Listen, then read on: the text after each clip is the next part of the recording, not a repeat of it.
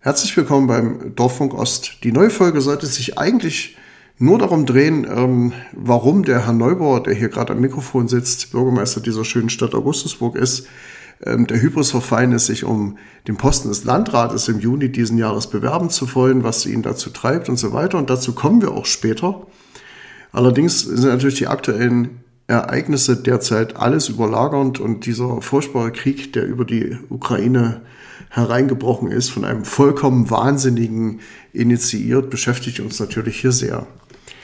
Wir haben in den letzten Tagen ganz viel mit Leuten gesprochen. Wir haben jetzt jeden Tag 19 Uhr einen Chat hier in der Stadt ähm, mit Leuten, die sich genauso Gedanken machen, warum das alles so ist und wie wir damit umgehen sollen.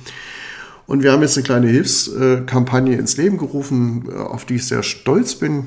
Also wir haben Privatunterkünfte organisiert für Ukrainer, die auf dem Weg hierher sind. Ähm, wir haben, sind gerade dabei, Wohnungen auszustatten, ähm, sitzt gerade über einer Liste für die, für die Ausstattung, wird es heute noch einen Spendenaufruf dann ganz konkret geben. Also wir tun eine ganze Menge.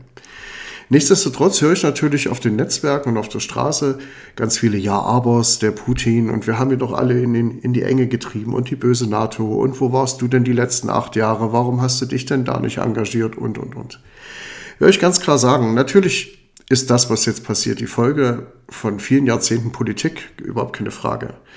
Aber, und jetzt kommt mal ausnahmsweise ein Aber von mir, das rechtfertigt überhaupt nicht ein souveränes Land zu überfallen. Und hier hat eine Atommacht, äh, ein mächtiger Player auf diesem Planeten, ähm, einfach ein Nachbarland überfallen, das vorher anerkannt, quasi auch vertraglich anerkannt, von eben diesem Riesen Russland, ähm, ja, ihm plötzlich in die Nase gefahren ist, weil demokratisch, weil direkt vor seiner Nase, weil seine Macht schwindet, was auch immer.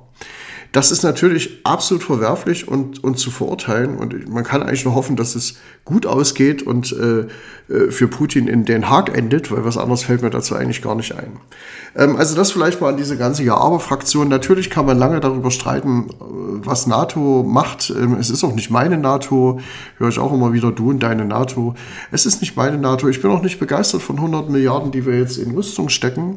Aber sowas kommt von sowas und das sind alles Reaktionen. Und äh, jetzt ist es an uns, das Beste draus zu machen. Aber in allererster Linie sind wir Menschen und haben uns wie welche zu benehmen. Und wenn andere Menschen unverschuldet in Not geraten sind, wie jetzt eben diese äh, Flüchtlinge, die da äh, aus Richtung Polen jetzt auf uns zuströmen, dann müssen wir helfen, weil wir sind ein unfassbar reiches Land.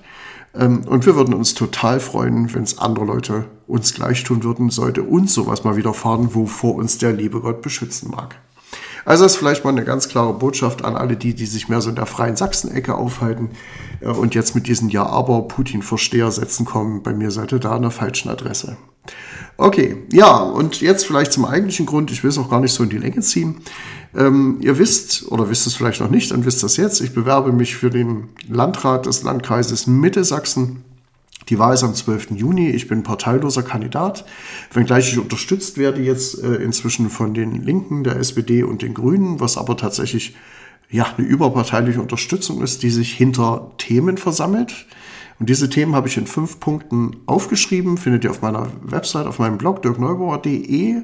Dort kann man das nachlesen. Und hier habe ich es natürlich mal vertont weil das kann man auf dem Weg zur Arbeit wunderschön im Auto hören. Und deshalb folgen jetzt ähm, zusammengeschnitten eigentlich für eine Videopräsentation ähm, auf dem Partei Kreisparteitag der Linken, an dem ich aus Quarantänegründen nicht teilnehmen konnte, habe ich die Audiospur mal rausgezogen und neu zusammengeschnitten und äh, ja, anbei sozusagen fünf Punkte für Mitte Sachsen, warum ein Bürgermeister wie ich, der sich der Bürgerbeteiligung verschrieben hat, der eine ganz andere Vorstellung von Politik in, in der Zukunft hat, warum der nun ausgerechnet einen Landkreis anführen will, obwohl er die doch eigentlich gerne abschaffen würde.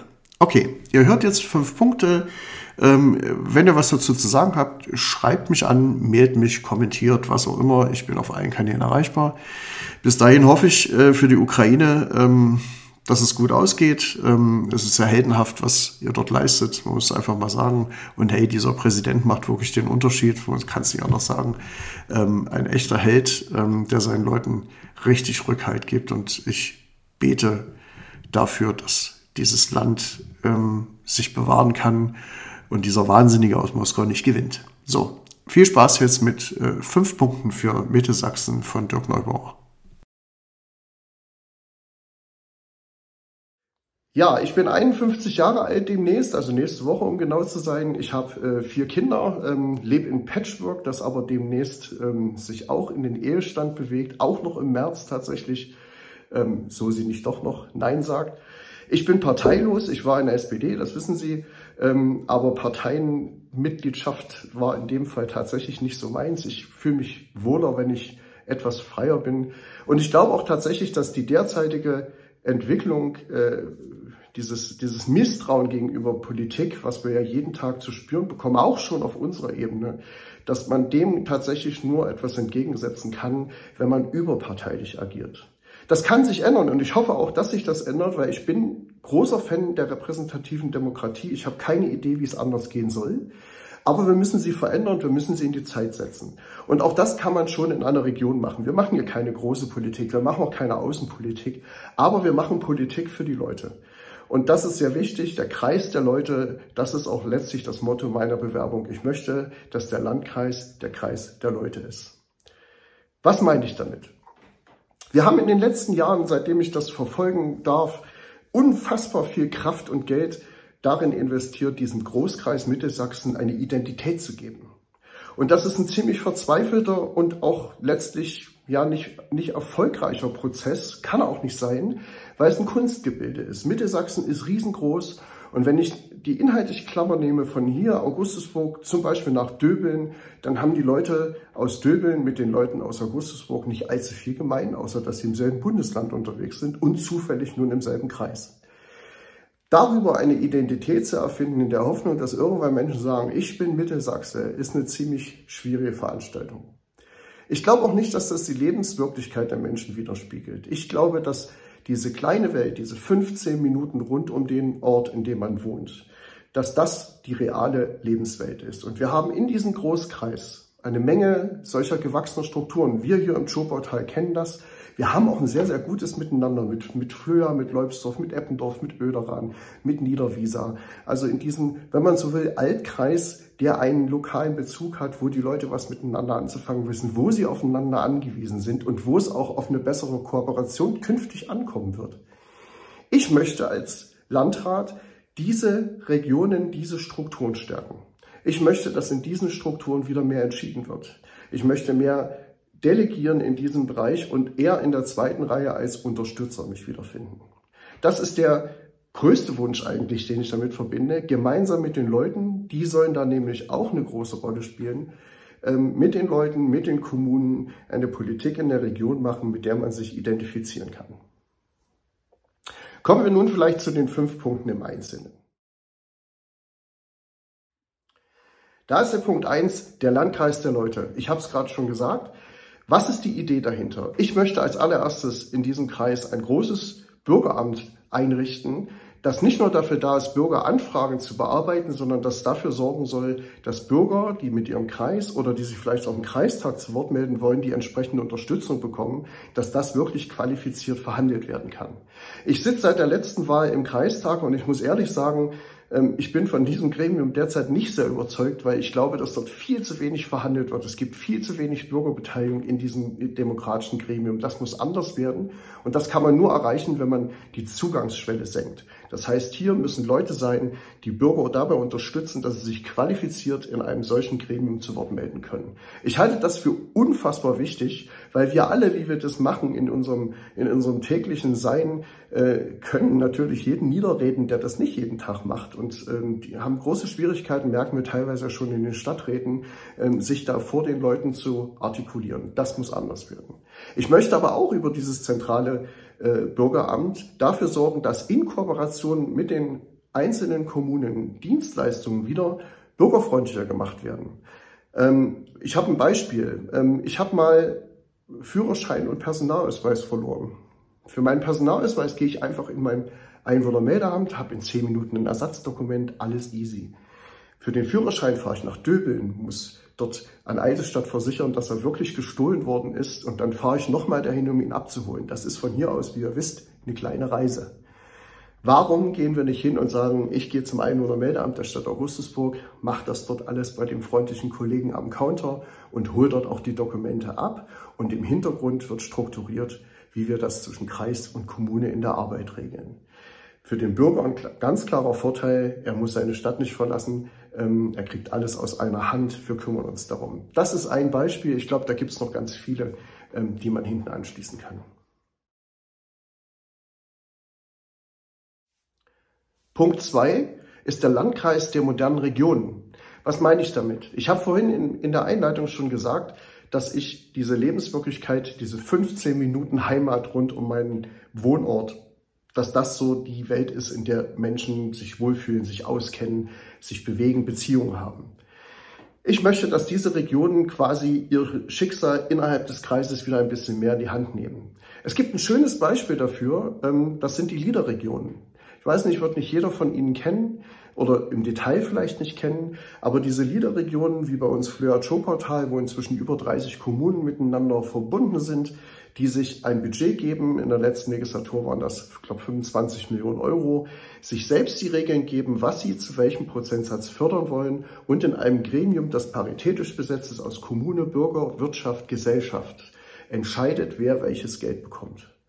Ich habe viel mit Förderung zu tun. Das ist von der Entscheidung her und von der Planbarkeit her und von der Verlässlichkeit her das beste Instrument, was ich mitdenken kann. Und es ist außerordentlich demokratisch, weil die gesamte Gesellschaft am Tisch sitzt. Diese Idee würde ich wirklich gern äh, innerhalb des Landkreises auf diese Regionen zurückgeben, sodass auch dort Bürger und Kommunalpolitik in einer ganz anderen Konstellation aufeinandertreffen und gemeinsam die Entwicklung dieser kleinen Zelle im Kreis bestimmen können.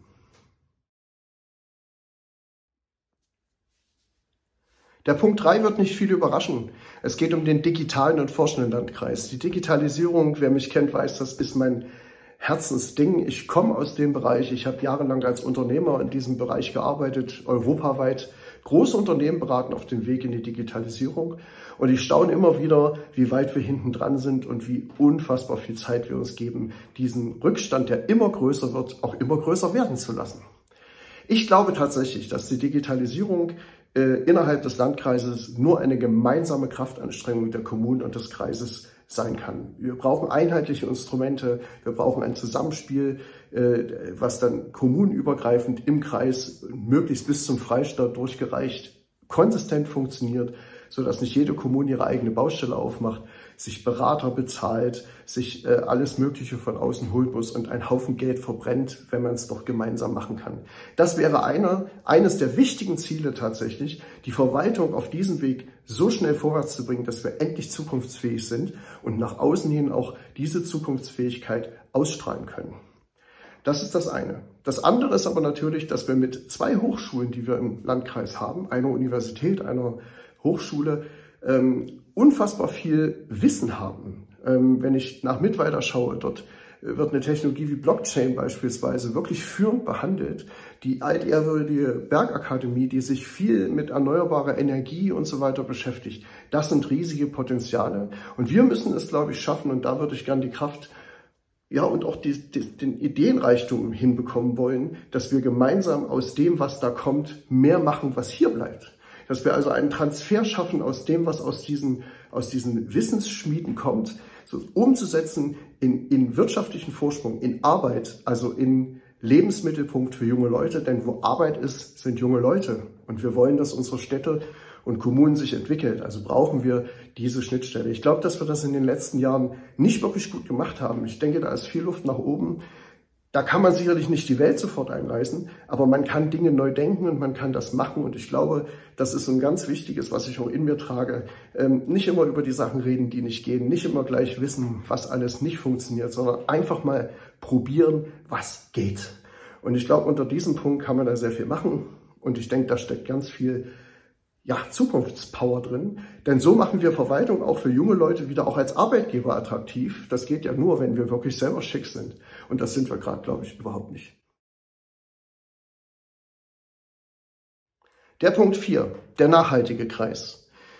Wir alle wissen, dass wir vor großen Herausforderungen stehen. Der Klimawandel ist auch bei uns angeguckt. Schaut, schaut in unsere Wälder, schaut, redet mit unseren landwirtschaftlichen Betrieben. Ihr könnt euch inzwischen ein Lied davon singen, dass bei uns da auch einiges schon im Argen liegt.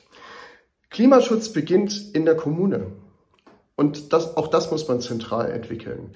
Ähm, Klimaschutz ist aber auch ein sehr guter ÖPNV. Hier müssen wir dringend etwas tun. Wir brauchen bessere Verkehrsachsen. Wir müssen die Taktung der einzelnen Verkehrsmittel aufeinander abstimmen.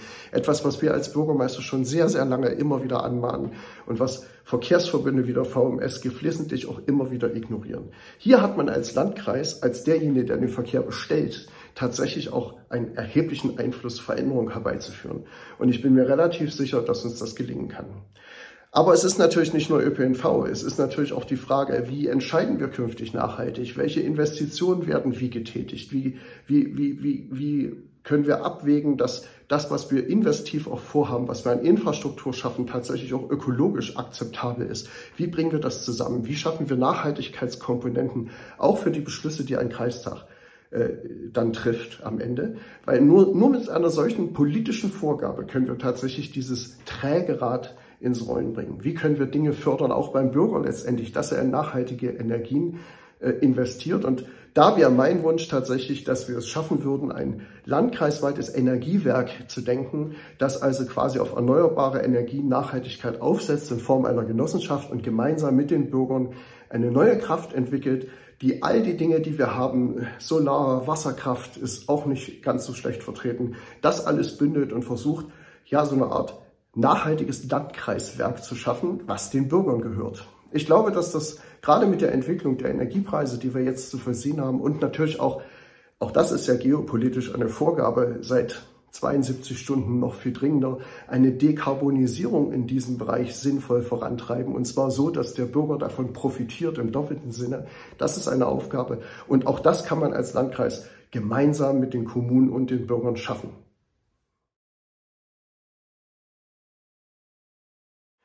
Und last but not least der Punkt Daseinsvorsorge und Gesundheit.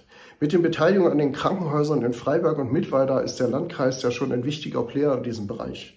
Und ich werde mich dafür einsetzen, dass wir keine Privatisierung des Gesundheitswesens weiter vorantreiben. Im Gegenteil, ich bin der Überzeugung, dass diese Privatisierung dieses Bereiches ein großer Fehler war. Ich glaube, dass das ein großes Learning aus der Pandemie ist, dass ähm, Krankenhäuser keine Wirtschaftsbereiche sein müssen, die Gewinne erwirtschaften müssen, sondern hier muss eine Daseinsvorsorge der öffentlichen Hand passieren. Das ist eine wesentliche Aufgabe und die müssen wir gemeinsam schaffen.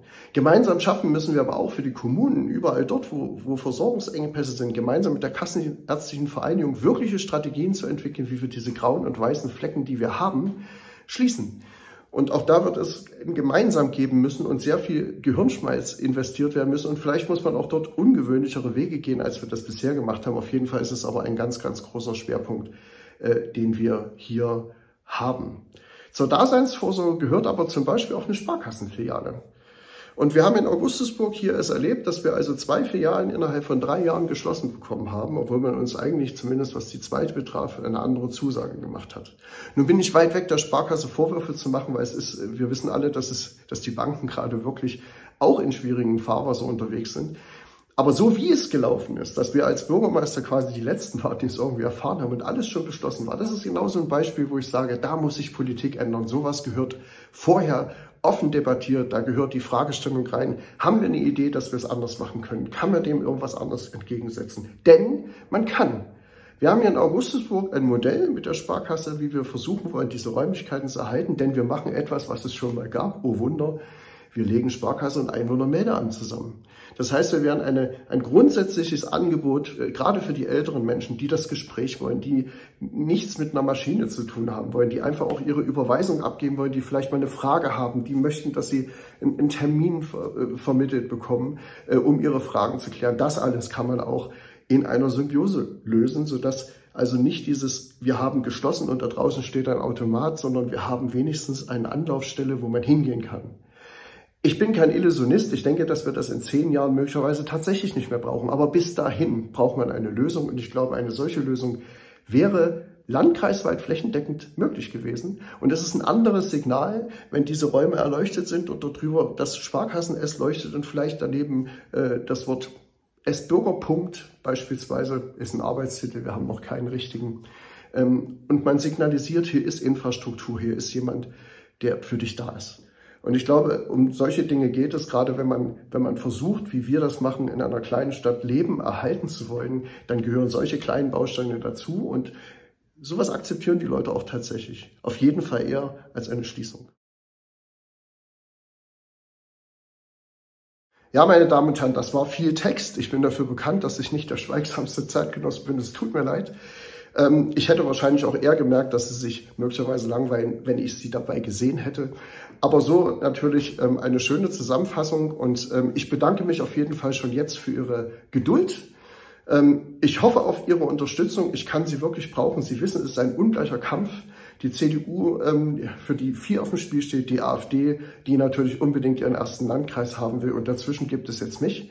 Ich finde das aber gut, weil ich glaube tatsächlich, dass es so eine Wahl ist und nicht ein, eine Wahl zwischen weiter so und geht gar nicht. Weil das ist keine Wahl, das ist keine Demokratie. So hat der Bürger eine Wahl. Und ich hoffe natürlich, dass ich die Chance bekomme, all das, was ich Ihnen heute hier kurz zusammengefasst habe als Ideenkomplex, ähm, dass ich das gemeinsam mit Ihrer Hilfe ja, ab Juni dann umsetzen kann.